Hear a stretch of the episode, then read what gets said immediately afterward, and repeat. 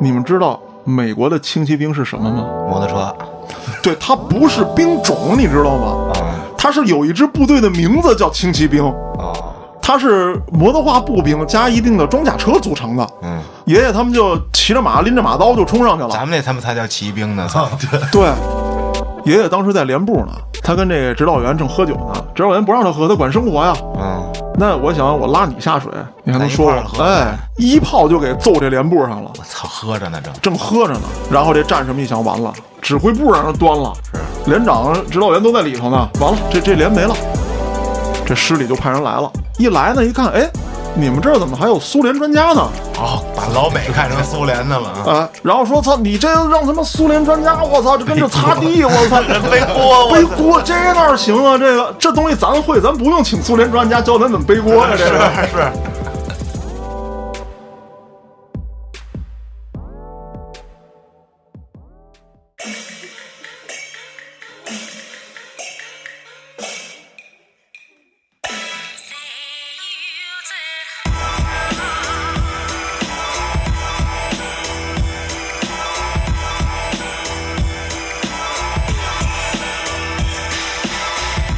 欢迎大家收听《话里有话》，喜欢听哥几个聊天的，可以在微信公众号中搜索“后端组”，里面有小编的联系方式，您可以通过小编加入我们的微信群，与我们聊天互动。我是主播嘉哥，我是老郭，我是秋，我是老安，今天咱们聊一个，呃，既有意思啊，又跟我有点关系的，而且跟咱们国家也有点关系的话题。嗯，那么高大上，啊正好刚刚过去的这个二零二零年啊，嗯，是咱们国家纪念抗美援朝战争七十周年。嗯，哦，呃，我爷爷呢参加了这场战争，而且呢，呃，很遗憾的啊，在二零二零年底十二月二十六日，爷爷离世了。呃，不能说自说自己家人老英雄，就这个老战士啊，像他这样的老战士呢，就又少了一个。呃，我有幸呢听到了一点爷爷当年讲过的故事，今儿呢就是在节目里头呢跟大家分享一下。嗯，首先来简单介绍一下啊，爷爷呢打过小日本儿，嗯啊、跟老蒋也干过仗。一九四九年五月的时候，这个东北军区第三师改称为中国人民解放军一六九师，爷爷在五零五团二营四连当排长。一九五零年六月，朝鲜战争爆发。一九五零年七月，第一六九师改为东北边防部队，在安东即今天的丹东守卫海防。嗯，一九五零年十月，中央军委组建中国人民志愿军参战，当时爷爷这支部队是第一批进入朝鲜的我。对，操，牛逼，哦，而且朝鲜战争结束之后，爷爷也没有马上回国，在朝鲜足足待了七年。啊，爷爷后来老了之后啊，嗯，年轻的时候不说，老了之后经常说韩语，哦，哦，他会。因为我怎么发现的啊？啊，他有时候看这电视的时候，就是奶奶偶尔会看那韩剧，啊爷爷就感觉那个口气啊是在骂人，啊，然后指着那儿就说韩语，也不知道说啥，那也不知道说啥。有的时候呢，他会跟我讲两句，但是爷爷带东北口音，你知道吗？东北韩语对，东北韩语，马不臊，啥啥玩意儿？马不臊，马马不知打道不，上，马不臊。但是他发音有口音啊啊，他说这个马不臊是老妈妈的意思，哦就类似于咱这边大娘妈妈桑啊，这啊、就差不多那感觉。日本话其实他也会说，爷爷当时入朝的时候呢，是骑兵，是待遇还算比较不错的部队啊，不能说待遇啊，就是说受重之度吧。嗯，骑兵还算咱们比较厉害的部队，能组建出骑兵来已经很不容易了。但是，一入朝啊，当时不知道跟谁打仗。对，爷爷是在四野，当时部队已经开拔到南方去了。之后突然接到命令，说要调动大军，但是爷爷并不知道往哪儿调，嗯，就坐着这个，他叫那个闷罐车。对你根本不知道外面是什么，哎，对，开了好长时间，这车门一开，啪，你才能下来。吃喝拉撒一律都在这个闷罐车这个大闷罐里面。嗯，哦，就四面都是铁皮啊，那么一种火车叫闷罐车。下来之后换发的这个军装，人民志愿军，哎对，然后领武器，领的武器跟他们南下的武器就不一样了。入朝干嘛呢？不知道跟谁打仗，但是爷爷看这个地形地势啊，嗯，而且根据这个气候判断，冷了，哎，这地方不像是南方了。咱不是一路打老蒋吗？追着奔南去了，这怎么回来了，啊，对，往北边打了呢，就闹不明白。但是军人以服从命令为天职嘛，你就干就完了。爷爷还等着呢，说发马呀，啊，我骑兵，我马呢？没有马，骑兵当步兵使，就开入朝鲜了。到那儿干嘛呢？开到一个地方就开始挖战壕，嗯挖完之后继续向前挺进，接着挖战壕，就不停的在挖。嗯，这是什么目的啊？这是到后来才知道的，不确定能打过美国人。啊，挖战壕，你也不知道跟美国人什么时候会接触上。当时就想，一旦接触上，就立刻转为防守姿态，要在战壕里跟美国人进行这个对攻啊。当时呢还特有意思啊，知道咱们跟朝鲜要组建联军跟美国人干仗，实际上咱是跟联合国干仗嗯啊，那就国家特别多，但是找不到朝鲜部队，不知道被打到哪儿去了。对，后来是在一山洞里头发现的呃朝鲜最高元首。后来呢，根据朝军军事情报员的汇报，说有一支美军的轻骑兵离我爷爷他们部队非常近。然后呢，上级就下达命令说，选择主动出击，跟这个轻骑兵啊接触一下。嗯，咱们也摸摸美国人的底，看看战斗力如何。这时候马匹也攻上来了啊，嗯，小事休息之后，爷爷带着部队催马上前，连夜奔袭。哎，就跟美国轻骑兵碰上了。我操，你们知道美国的轻骑兵是什么吗？摩托车，对，它不是兵种，你知道吗？啊嗯它是有一支部队的名字叫轻骑兵，啊，它是摩托化步兵加一定的装甲车组成的。嗯，爷爷他们就骑着马，拎着马刀就冲上去了。咱们那他妈才叫骑兵呢，操，对，对，那也得打呀，是你得赶紧跟总部汇报啊。我们这他妈的碰上铁皮轮子了，啊是吧？这怎么打？我们这刀也砍不透 啊，拿着马枪这都不好使，这个、啊，那就只能周旋。那一仗打得非常惨，嗯当时他们是一百零几个人，我记不清了。嗯，就是爷爷当连长，这个骑兵连嘛，啊，这一仗下来，等于是白白牺牲了七十多号人，我操，白白死了七十多号人。这是爷爷爷跟我说啊，他参军以来第一次哭，自己弟兄死这么多，而且是白死的。啊，就完全被人碾压了，就是，对啊，你这是不对等战争就是了。军事实力不不对等，是哎，对。啊，那后来这个情况逐级上报之后，才意识到是怎么怎么回事儿。而且呢，咱们当时是彭老总吧，嗯，差点要亲手枪毙这个就是朝方的情报人员。就你们他妈不告诉我们骑兵吗？啊我们他妈啊就这骑兵啊，对啊，而且爷爷的部队接触了，其他的部队也是有接触的，因为他都是分批次在派嘛。嗯他整团建制了，呃，在这儿，然后推进，然后部队展开，因为你一团的人一千多号人，你不可能蹲在一堆儿啊。嗯，古代打仗也不这样，是吧？那更更别提现代战争了。是，他要开始排兵布阵啊，这个营在哪儿，那个营在哪儿，几连你们怎么干，几连你们怎么干。那爷爷这支部队是这样，整团的人其实面对的局面也差不多。嗯而且当时爷爷形容啊，就是刚刚开战的时候，这个双方武器互射是一个什么样的情况？咱就说在夜间啊，咱这边就跟打火机似的，啪啪啪啪啪亮这种点儿，啊，嗯人小枪呗，火蛇人家是，人家那边就是就跟永远在照明一样，那个阵地是巨亮的，就是所有枪都是自动武器，啊发射出那个叫枪焰嘛，啊整个那一块是亮的亮一片的，而且夜间你是可以看见这个叫就子弹打出去那个那个火线，嗯，不光是枪口亮，那个火线你真的能看成网，就是在夜里那个子弹的织网火力网、交叉网啊，对对对，你一点办法都没有。而且美国人跟这个日本人比，火力上有很大差异，嗯，战术上也有特别大的差异。美国人好他妈的，比如说轰炸，好往这一片儿覆盖式打击对，啊，它是什么呀？就是跟你接触上之后，我现在的军事力量跟你比，我百分之百能消灭掉你，嗯那我就在这儿干你。我的火力压制，我的人员数量，包括我的供给，嗯能做到，我就压制你。你跑我就追，你要往前冲，我就收你，嗯收你人头。你要是真的冲到一个范围之内了呢，呃，我就后撤，我永远跟你保持一个保持距离。距离对，那假设说双方势均力敌，嗯美国人绝不硬拼，立刻呼叫火力支援跟空中打击。啊，我一定要在绝对优势状态之下吃掉你，这是他们采取的战术。而且所有的志愿军战士啊，都特别恨这个美国这个空军。对，当时这个当时有这个绞杀战嘛，就是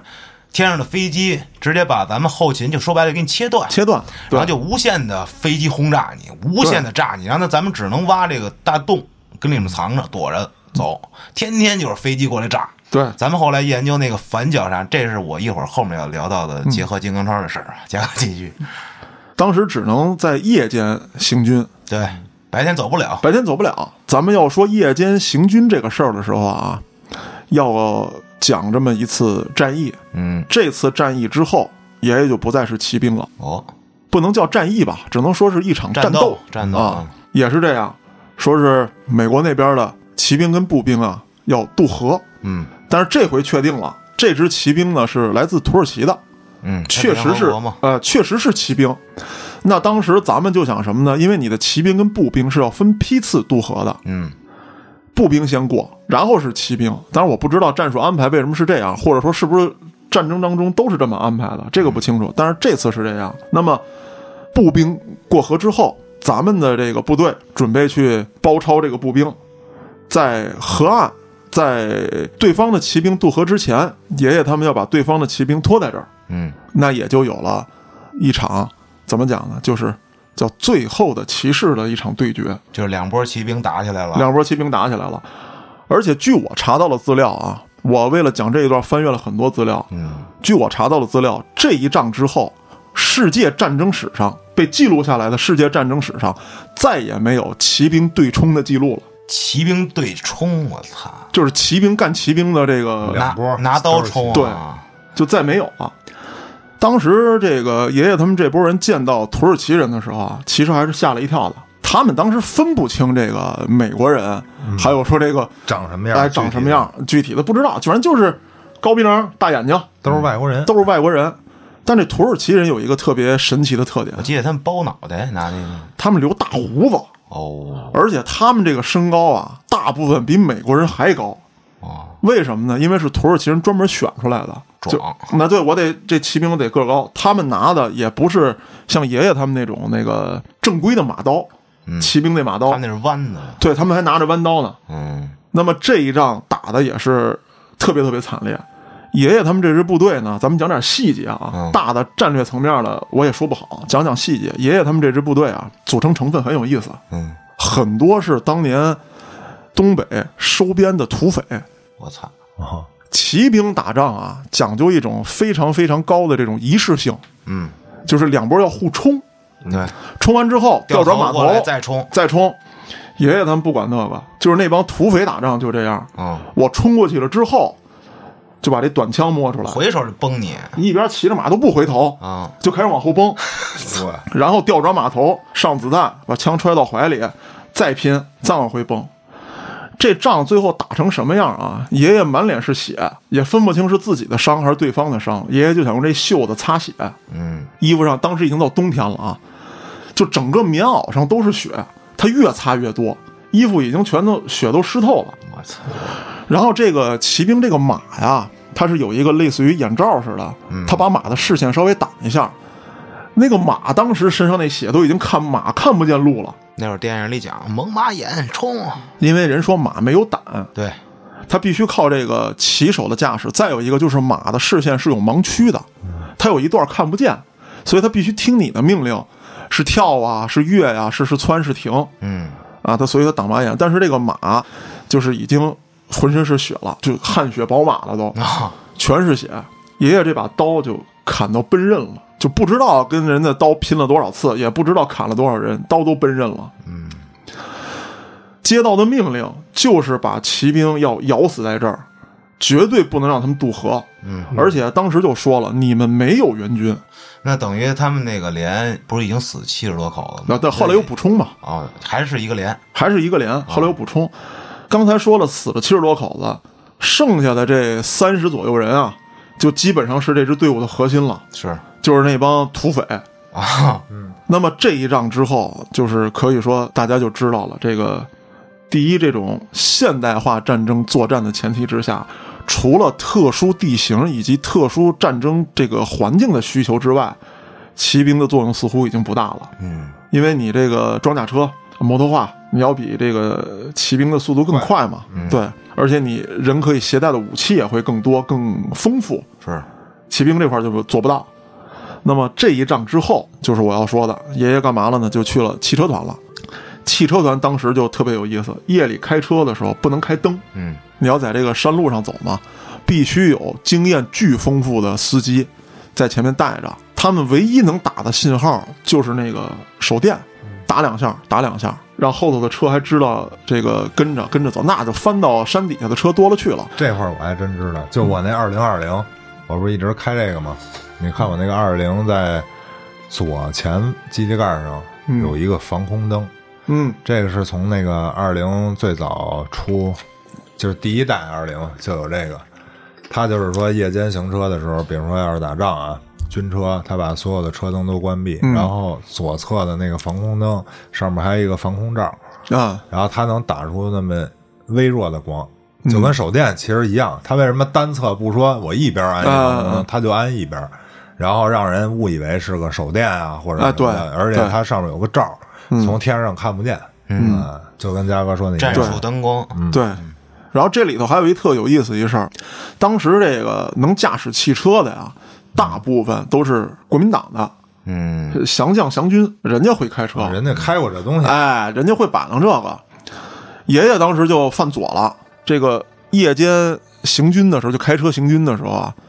碰上飞机了。嗯，飞机发现他们了，发现他们之后，这个就国民党这都是嘛，一辆车上驾驶员可能是国民党的，这边坐一个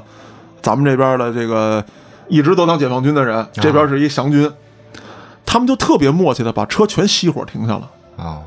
爷爷就急了，说他妈的你这个畏战呀，嗯，临战畏缩呀，这飞机来了咱得赶紧冲过去啊！嗯，别的车上也发现这情况了，也停车了，也停车了。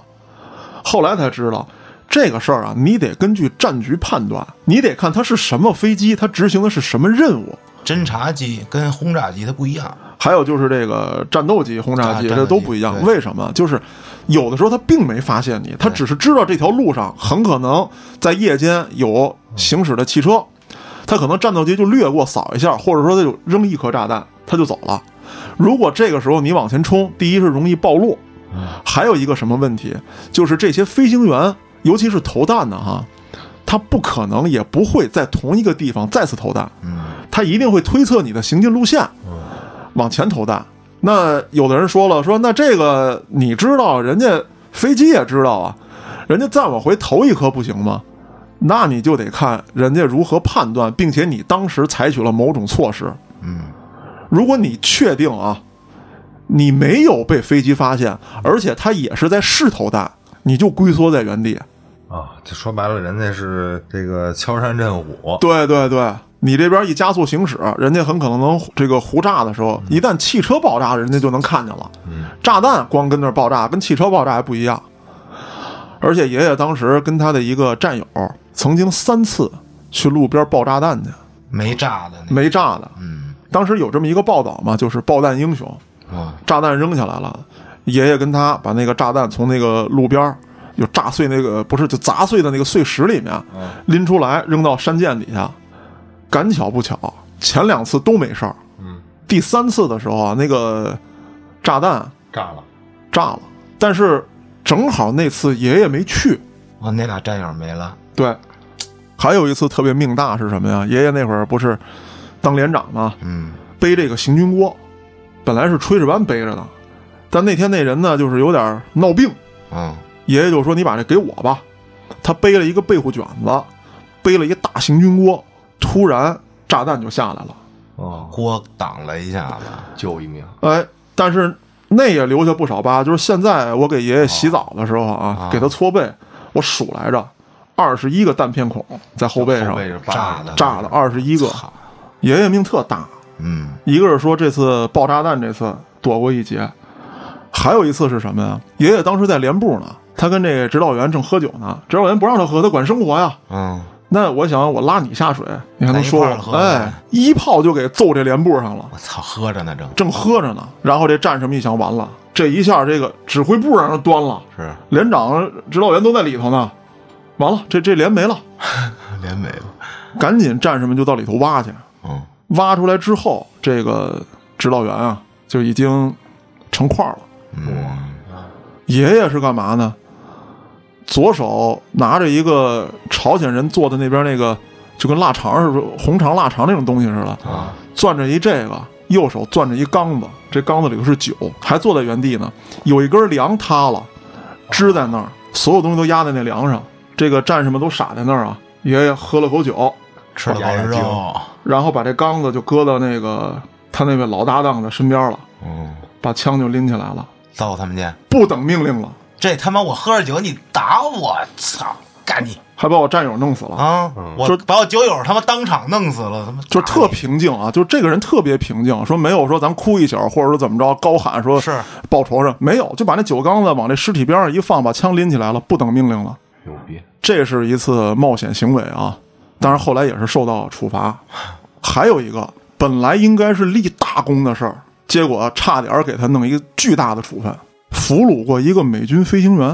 哦但是他没上报，他把飞行员留在他们连里了。哦，这是怎么回事儿啊？当时这个黄昏时分啊，咱们的部队正在行军呢，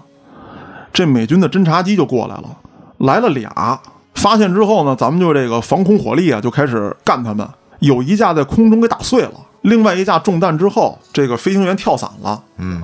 爷爷当时也是啊，就没等命令，自己就冲上去了，就要生擒活捉这个美军飞行员跳伞这个。这跳伞这个呢，正收这伞绳呢，啊，然后一看爷爷就冲上去了。这人他这个有这个手枪啊，就飞行员只有手枪，嗯，但这个手枪是干嘛的，知道吗？自杀，对，，自杀用的。嗯，你绑在树上了，掉那儿下不来，哎，，对对对，也没刀，你就对只能是他给自己留最后的尊严使了。光荣蛋，对，后来爷爷冲过去之后啊，也是干了一个就是绝对违反这个部队规定的事情，啊，跑过去之后把枪扔地上了，什么意思？啊露脖子了，我干你啊！呢，我操，爷爷的身高啊，也就有个一米七五、一米七六，但是当时来说，这个在咱们国家很高了就就大个了。嗯，美军的飞行员个子不太高，因为他得进这个机舱嘛。对，可是就即便如此啊，这个飞行员也比爷爷个高，是俩人乖起来了。这飞行员让爷爷给摁地上一顿摩擦再操操，啊！你因为你想啊，你飞行员你再牛逼，你跟天上是你他妈有这到大地上就不一样。哎，老子他妈陆军，我操，我就是干这个的，就跟地上跟人滚的。对，你别看原来当骑兵那也都会，那没马的时候呢是叫骑兵，好些骑兵没有马， 嗯，一样，给这飞行员逮着了。逮着之后啊，就是嘖他恨这美军飞行员啊，就老揍 他，虐待， 没事扒拉他一下，哎，就差不多。他不是就像秋儿说的，还不是说真的我照死了打你 啊，那糊了一瓢儿什么，哎对对给对你一脚，给脖溜 儿，呃给你大脖溜子，对哎啊给你电炮 子什么的。我溜了，咱们穿那个都是胶鞋嘛， 嗯美军那飞行员啊穿他妈那大大靴大是靴子，嗯，你丫不是壮吗？他妈块儿大呀！你丫给我背行军锅，拎着那个油，就做饭用那油， 操，都让你丫拎着。他飞行员，他没吃过这苦，没受过这罪，飞行员很少成为俘虏的这种直接站下来的那种，而且他在训练的时候，他可能也不接受这方面的训练，就我操，负重什么的行军负重什么的，他他没练过。后来有一回，部队打胜仗了，吃炸酱面，呵，你也得给俘虏吃啊。就是爷爷虐待俘虏，没有说饿他呀，或者说真的把他打成重伤，没有，欺负俘虏，就是欺负俘虏。虐待心灵虐暴击啊，哎，对对对，那吃炸酱面也得给人家吃。嗯，炸酱面咱都知道啊，把这面酱嗯，那时候可哎和一和，那时候条件比较艰苦，没什么菜码，就是酱和面，而且还是那个混了荞麦面儿的那个面面。就吃白面还是比较昂贵的，嗯，和一块儿吃，突噜突噜蘸上吃倍儿香。这个美军这飞行员呢，是也不会使筷子，嗯，也不会这个吃吃这个炸酱面，你不可能在部队里给这个俘虏配一叉子呀，是拿手捞，抓了把面条塞嘴里，爷爷就盯着他，看那表情啊，可能是觉得操他妈这玩意儿没味味儿儿，啊，然后一看别人怎么吃呢，啊、这他妈有酱，吃他妈真香，那他们家可能是这酱好吃，拿那大勺子就 饿齁死呀，咔就塞嘴里了，我操，塞嘴里之后，你想那齁成什么操呀？是想吐，那会儿也没多少酱，就只能弄咸点儿，哎哎哎让你少浇点儿。少浇点儿，就是特咸，然后油大一点儿，对它吃的它它香啊，嗯，那酱又咸又烫，然后丫想吐，爷爷就瞪着丫案子，丫就不敢吐，还给我吃了，拿给我吃了，大王操，你给我咽喽，就把这酱咽下去了。 我操，没变成夜幕虎子就飞了。又飞回美国美国机场了。对， 那这事儿是怎么被发现的啊？嗯，就是师部来人了，说爷爷他们这个营里面，哎，这个战斗力很很棒，很顽强，打了几次漂亮仗，并且呢，特殊提出来，咱们这个连长就是老老刘同志了，嗯，战斗异常英勇，去他们连部看一看去。这师里就派人来了，一来呢，一看，哎，你们这儿怎么还有苏联专家呢？哦，把老美看成苏联的了啊，啊，然后说操你这让他妈苏联专家，我操，这跟着擦地，我 操， 背锅， 背我操锅这哪行啊？这个这东西咱会，咱不用请苏联专家教咱怎么背 锅啊呀、这个是是，就赶紧过去跟人用俄文交涉背 很累。啊，白啊合嘞，嗯 ZBC 台湾历史，啊嗯我操！然后这老美一下慌了，这他不懂啊，嗯，但是他知道这是俄语，是，麻烦了，这得移交啊，嗯，也这这这这这是战服，一个是战服，再有一个这是飞行员，嗯，这是非常重要的战服，是嗯，就要带走，一带走麻烦了。这飞行员哭了，呀，我爸了我他希望留在爷爷这儿，啊，他以为他会被杀了、被枪毙呢，或者送到集中营里。哦，心态产生变化了，对，因为在他们那边的宣传啊，都是中国军队极其残忍， 操，其实这是假的呗。就妖魔化。嗯，对，说这个咱们特别残忍，虽然说战斗力不行，就是贬低战斗力，但是别让我逮着。哎，你别让我逮着，我就好虐你们给你大波溜，啊！还有一个就是他听见说俄文之后，他还有一个担心，他并不知道这个咱们这个干部是把他当成俄国人了，他以为要把他交给俄国人呢。 哦，那更害怕了，我操，交给俄国人那更害怕了，是，把你家跟熊关一起我操，就不走，嗯求这个爷爷救救他。 ，Help me，那爷爷听不懂啊，嗯，然后爷爷当时担心的呢，就是操他妈可别给我处分。是，别把事儿捅嗯出来。后来非常可惜，当时他走的时候就有翻译啊，有翻译确定他是美国飞行员这身份之后，就有翻译跟他说是怎么怎么回事儿，啊，跟我们走，我们都优待俘虏，如何如何怎么样。走了之后，这个美军啊，当时也是特别感谢爷爷不杀之恩，在他心里还觉得自己要被杀死呢。嗯，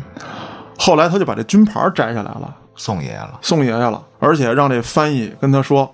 说如果战争结束了，请帮我告诉我的家人，我相信你是个好人。啊，他担心他自己对，因为他回不了自己的部队了，是，然后他的部队也不会知道他遭遇了什么，遇到了什么，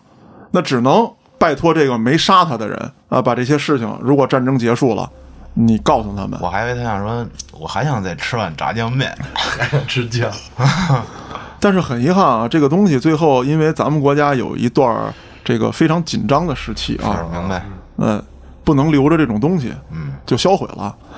大概是在二零一零年的时候，还试图找过这位美军飞行员，但是也是没有下落，一直没联络上。啊，当时还有这个，除了我们家人找之外啊，当时这个还有一些这个电视台的记者哦，也参与了这个事情，帮助找，但是一直也没有结果啊，因为没有任何身份证明的东西了。对，你说嗯他长什么样，老让我给大脖溜儿的那个 脖子脖子后面老肿那个，就是得录一段视频，撸这个穿着这个二战时期美国军装的人，就哗哗撸，然后在美国那儿播，我操，寻寻人启事，这有点太那啥了，让一个老约翰站起来，我操，这他妈就是我！太耻辱了。嗯， 总之来讲，朝鲜战争其实是非常非常艰难的哦，太艰难了，啊，非常艰难。当然，到了后期，我们的武器装备慢慢上来一些了，战术上就也有所改变了咱们那会儿也能使莫辛纳甘了，啊，对，都能使上了。可是咱们的战斗还被称作星期式战斗。这是美军提出来的。什么叫星期式战斗？就是你的部队补给只够一周，哦，一周的补给发放下去之后，这一周猛攻、猛攻、猛打。一般情况下，打到周四或者周五就得防守，然后往后撤一点儿，留出这个当时这个缓冲区吧。再等补给来再打。所以说，在三八线上形成了这个犬牙交错的这种状态，这也是形成这种状态的原因之一。嗯，还有就是这个宣传上的事情啊，当时美军这个飞机啊到处飞嘛，战士们帮着这个朝鲜老百姓，老百姓，就是给你们家干点活啊什么的，我跟你们家住两天。当时美军飞机来了，爷爷他们呢就想把这个老百姓互助，嗯一看这飞机过来，咵就给这老百姓摁到底下了，就刚解放这一块嘛。嗯，然后这老百姓没有，老百姓反身过来啊，给这个战士摁在底下了。我操，而且还有什么呢？就是他们向飞机招手，把战士摁在身下。他朝鲜那女人不穿那种特大的那种对对对，呃袍子嘛，啊，拿这袍子给战士盖上。然后但是战士不好意思呀、啊你无论你是老妇女，你还是是大姑娘小媳妇儿，我咱端是人裙子底下像这话这，这不行啊！后来爷爷就给他们上课，找来翻译，说这是美军飞机轰炸，这个很危险。后来这个老百姓也说，说这个呃美军啊不炸老百姓，所以说我们得掩护你们。哦，明白了，后来在多方接触之后，其实咱们发现美国人并不像日本人，嗯，咱们的意识里头还停留在这个都是鬼子，是美国鬼子、日本鬼子都是鬼子，极度凶残，特别残忍。日本人他不分军，军哎，人他不分军民，他搞屠杀。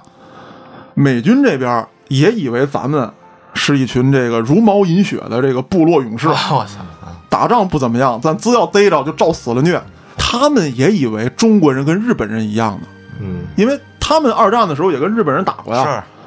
呃，俘虏这个情况非常非常惨，嗯，所以说两两边的误会呢会慢慢的解除。其实，在我看来啊，我更觉得这场战争才真正的像一场战争，就是与战争无关的人尽量不波及到，啊而且在我们浴血厮杀的时候，肯定双方都想杀死对方更多的人。是，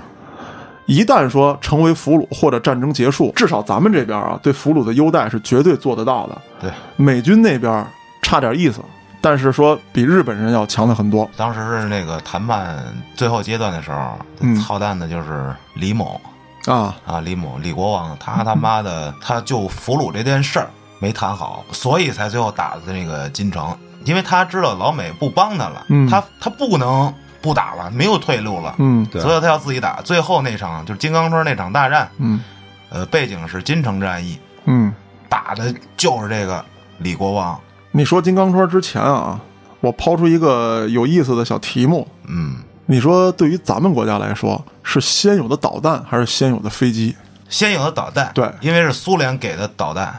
而且当时咱们就很清楚，培养飞行员很麻烦，嗯导弹扔过去就炸，嗯，这个要简单的多。当时管苏联也要过很多次飞机，后来不给墨迹。入朝之前啊，周总理就是说了，又找斯大林去了。斯大林以为你还是过来要飞机的嘛，嗯但是人总理就是说，我们就告诉你一声，我们过去了啊，嗯我们去打了。斯大林，我操，你不是来要飞机的嗯呀？你没飞机你打打呀？那我们也打。啊，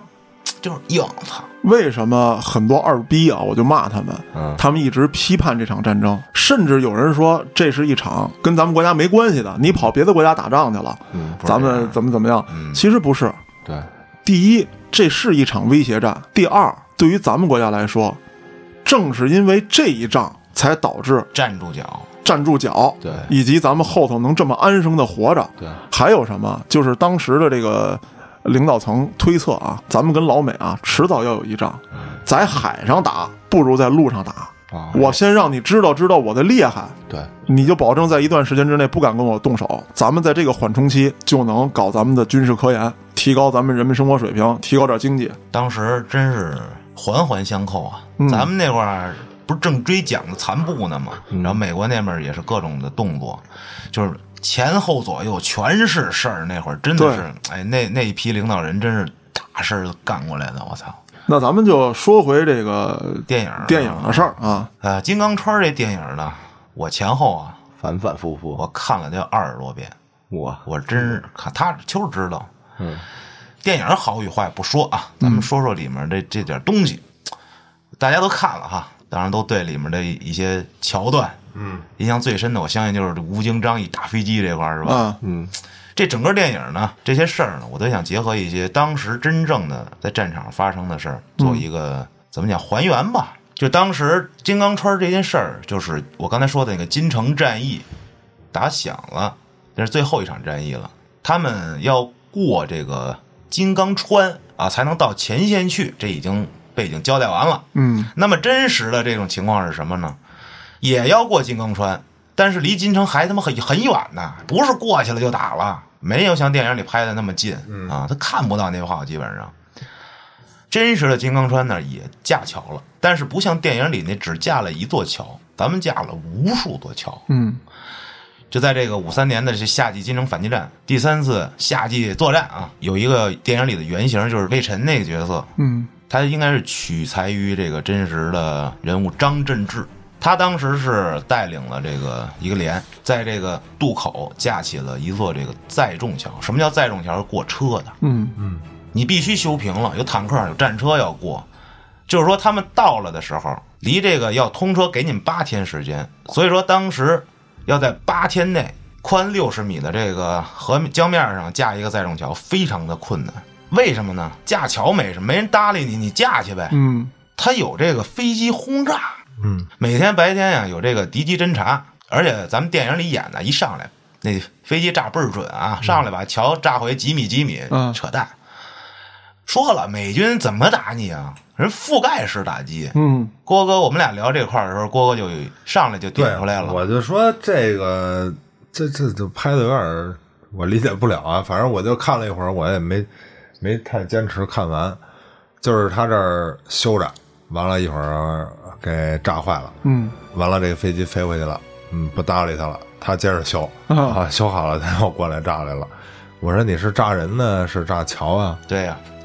正经的应该是他们飞机是往树林儿对啊，你那个人，比如说你不走桥的时候，你肯定是在边上树林里待着。嗯对对对我觉对得对大傻子都知道。对，你不可能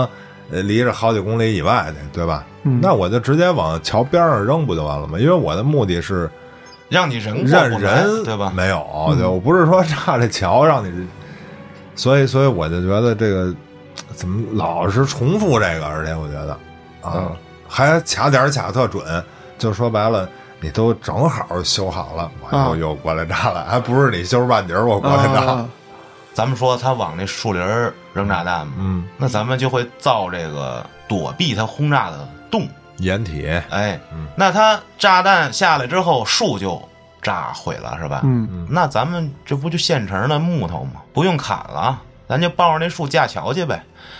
就不像是演的那么费劲啊。还一点说了，就是咱那电影里是一面这个这个水上桥啊，嗯当时真正历史他们架起了一个水下桥。啊，就在水面上，你应该是看不你见的。嗯看，你尤其是在飞机上，你更看不见了、啊，啊！你根本都不知道我桥在哪儿了，那就是用来过车的。咱们说过人怎么过呀？单兵过桥，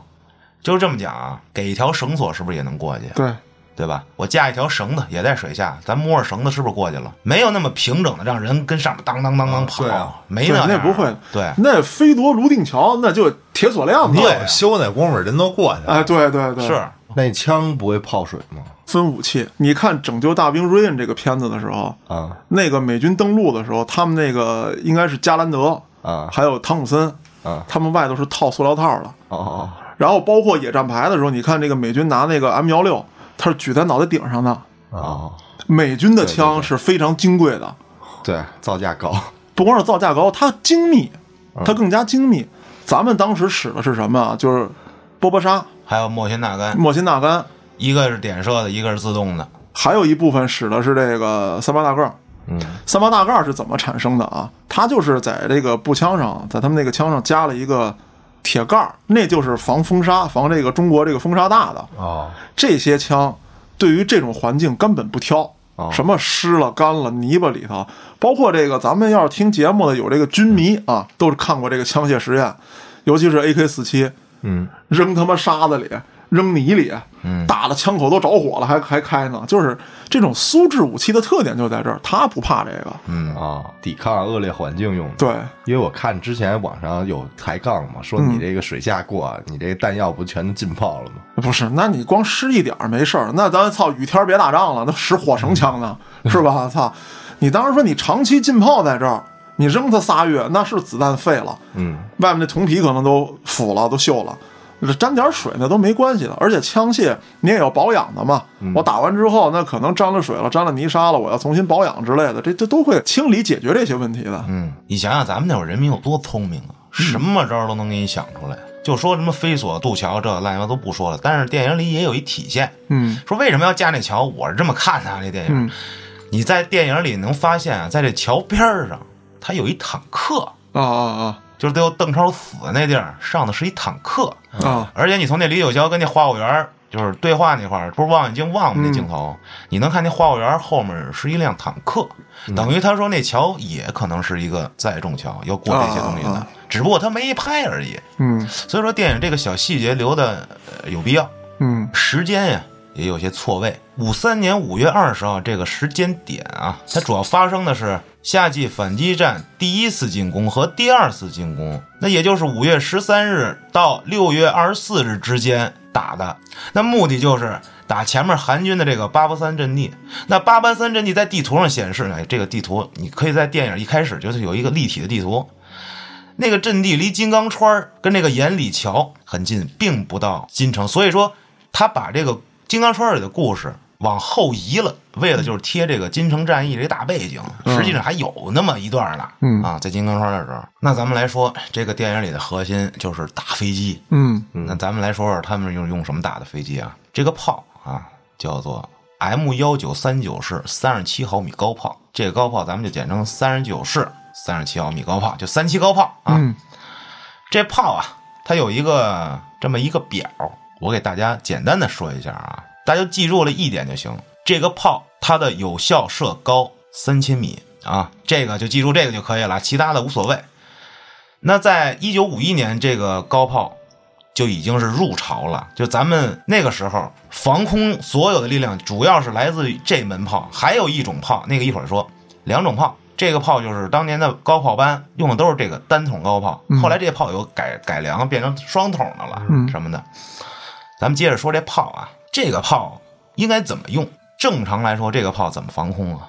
一片嗯，打火力网，打交叉，对对对，这么着打飞机，你电影里是一门炮啊，啊吴京当然吴京上来，梆梆梆，我操，就搂下来了。那这样他马上就可以继续当团长去了 对对，啊！太这准这了太牛逼了，几乎不可能。所以说电影里面那上来啊，就给你一前提，他们在树林里嘛，嗯说咱们这儿啊有几门去抢修了，几门坏了啊，支援前面还有炮弹运不过来，他已经把前提告诉你了，嗯咱们就别跟他较真儿，按照这个前提咱们往下看。对，等于嗯说那天是星期 日，补给 对，补给没跟上来， 是吧？还有这个呢， 是刚才不提了一个星期式战争吗？嘉啊，哥说的嘛，说你们前面这一门炮啊是主炮，后面做隐藏炮位，不许打交叉。嗯，就不暴露位置，那个当掩护，那么就是说，你就只能是就偷袭嗯，很快 啊，来骗两门炮，保护大部队过江，不大可能吧？啊那不不太可能不。太可能的啊！而且大家记住了，最后一场金城战役的时候，就是咱们国王啊说了，狠狠的打啊，就是那意思，把所有炮都用上。当时发射了多少炮？就是恨不得把这两年所有的咱们用的炮弹加起来都没那场用的多，就是全招上了，根本几乎不存在这炮弹不足的情况。嗯这电影里有一句台词啊，张译那个嗯飞得远打不着啊，飞得高打不着，嗯就是这么回事儿。你打一些这种螺旋桨的飞机还可以，你要打喷气式嗯，没戏，人飞太快了对对对，啊！电影里的那飞机是啥呀？F 四 U 海盗战斗机，就是电影里出现的那战斗机，那就是已经是电影里最大的反派了吧？就是、嗯这战斗机，咱一会儿再说，咱先接着说这炮啊。那么这个炮的有效范围在三千米，如果一个这个侦察机它降低到三千米高度的时候过，而且速度不宜太快，你才有可能搂到它，这是一前提。OK，咱们说说这个炮这个几个人啊，这炮怎么操控啊？一般啊六七个人，电影里还原的还不错啊。一炮手就是负责这个方向、摇轮儿、调整炮口的方向，也就是转圈儿。嗯哎，二炮就是吴京、张译那踩的那位置啊，脚踏。三炮这是站在拿吴京举例吧，站在他最右边的那个啊，最靠边那个，他是负责什么呀？负责距离装定。我说白了啊，预判目标，嗯嗯嗯，我不能照着你打出去吧？你得对让子弹飞一会儿吧？对，哎，后面站着那个那仨人啊仨人合起来就是给你留这个预留目标的，还有一个叫什么呀？叫跟踪，就是我开完这一炮，我不能让飞这个目标跑了呀，我得锁定这个目标，我得跟着他调那种微距。嗯嗯咱们说说这仨有多重要啊？那后面那个就是填弹的、装炮弹的那个，还底下还站着一个是那个，拿标尺的那个就是是吧拿着你看那么拿着横横着着那那个望远镜儿那个啊，这也是一 bug 啊。啊，是吧这是一嗯 bug，那个东西叫对空测距仪啊，那个东西当时啊就是宝贝，嗯一个高炮部队整个可能就给你一个，这一堆炮用这一个，一般就是什么呀？望远镜，它怎么瞄啊？真是靠这种特别土的办法，俩甚大至于俩大说，拇哥甚至于说一个大米哥。那么咱们说电影里头上来那站着后面那仨就就就就就飞了，就剩俩了，那人员不整怎么打？嗯也能打，有这么个事儿啊。在保卫黄江桥的战斗中，当时全连啊就被这个美军这凝固汽油弹给攻击了。什么意思？就是电视里最后嗯，的啊，几乎全军覆没了啊！当时这个高炮班就剩下一个人了，这个人叫做刘四，他应该也是张毅的原型。嗯他一个人啊，在单人的情况下操纵这个六幺杠 K 三十七高炮，啊，老牛逼了那姿势，我操！那个脚踏着那么着，那么对，着而且他当时负伤了，我电影里看他是少了条腿啊，还是少了只胳膊呀？一一一条胳膊腿哦一个一啊条一腿，条腿一条胳膊都没了。啊，少了半拉，人家呢就是一个人啊，用点射，他真的打下了一架这个 F 八四战斗机，可能说有运气的成分，但是呢，这确实是存在的。说一个人操纵一门炮，他搂下来一个，那这就可能成为编故事的这个原型嘛，嗯对吧？嗯嗯，所以说没扯，伤成那样也有可能打的呀。对，就跟这个有些人吐槽说拿这个步枪打飞机这个事儿，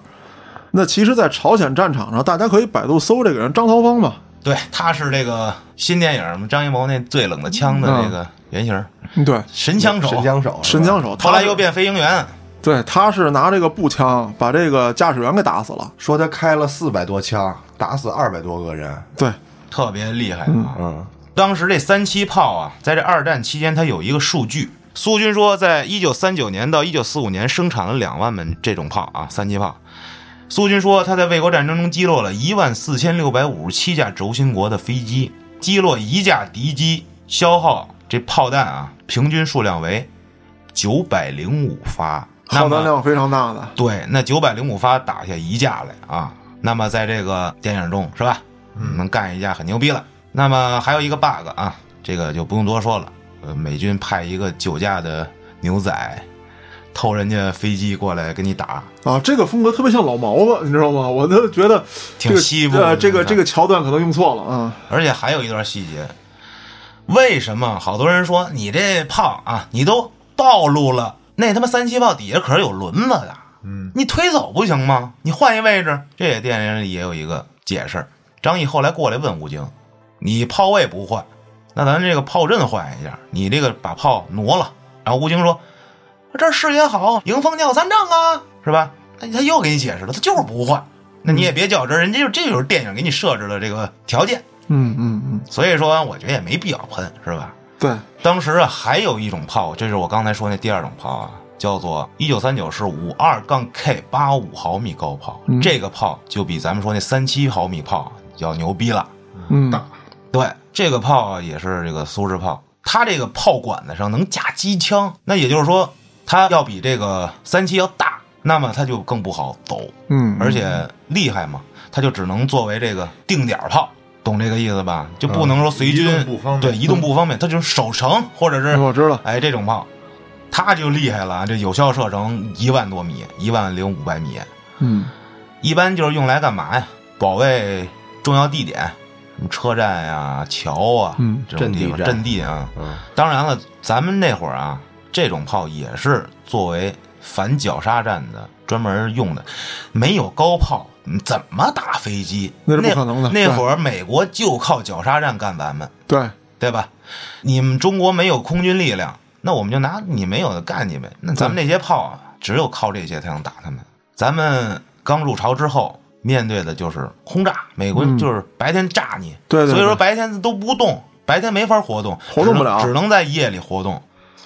这炮啊，说差不多了，咱们说说这个大反派啊，这海盗战斗机，就咱们电影里看到的好多这种片子，你看那些螺旋桨战斗机都都是这个 F 四一海盗战斗机，这上头啊，就那机翼那部分啊，有六挺十二毫米口径的枪，嗯这个叫做反器材武器，嗯，就是咱们说啊，这个十二点七毫米、十二点七乘九九毫米这种口径的枪，咱们都统称为叫反器材武器。这是用来干嘛的？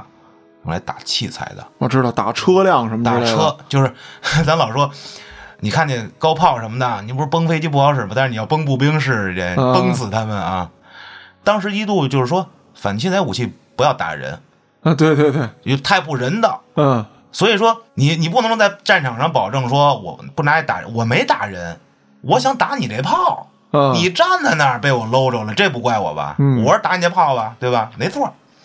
那么咱们电影里看见，哎呀，不可能，怎么人挨个子弹就炸了呢？这空降效应应该就不用说了啊。对，稍微有点这个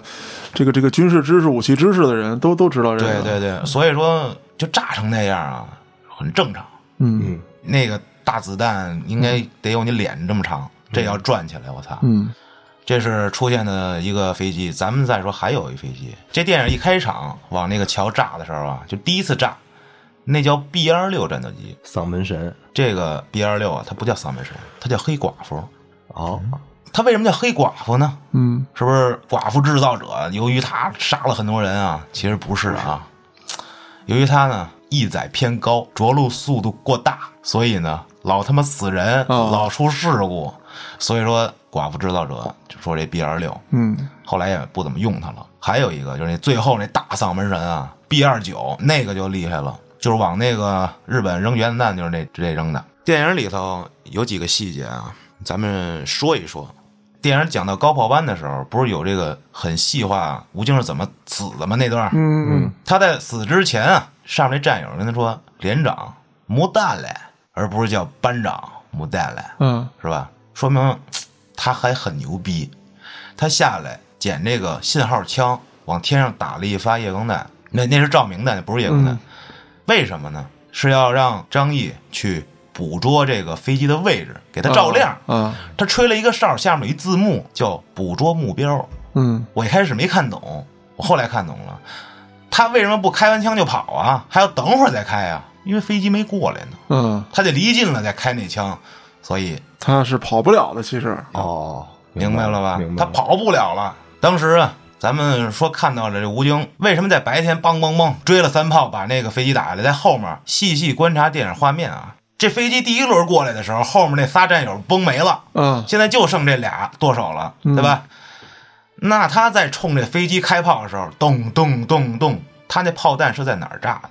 是在飞机屁股后边炸的。所以说那仨人的重要性体现出来了，没有预判了。啊，明白这意思了嗯吧？所以他打不着了。后来呢，张毅点火那块儿，大家也可以再细看一下啊。他为什么非要点火？这块儿也有人吐槽说啊，你隐藏猫位你不隐藏，你他妈的点火你招人。他可能上升到就是说我就跟你对决了，然后刻意让那飞行员戴上那个牛仔帽，嗯对啊，然这后很表达明一显场的，这对吧个？西部对决，而且他还有一个细节，就是趴在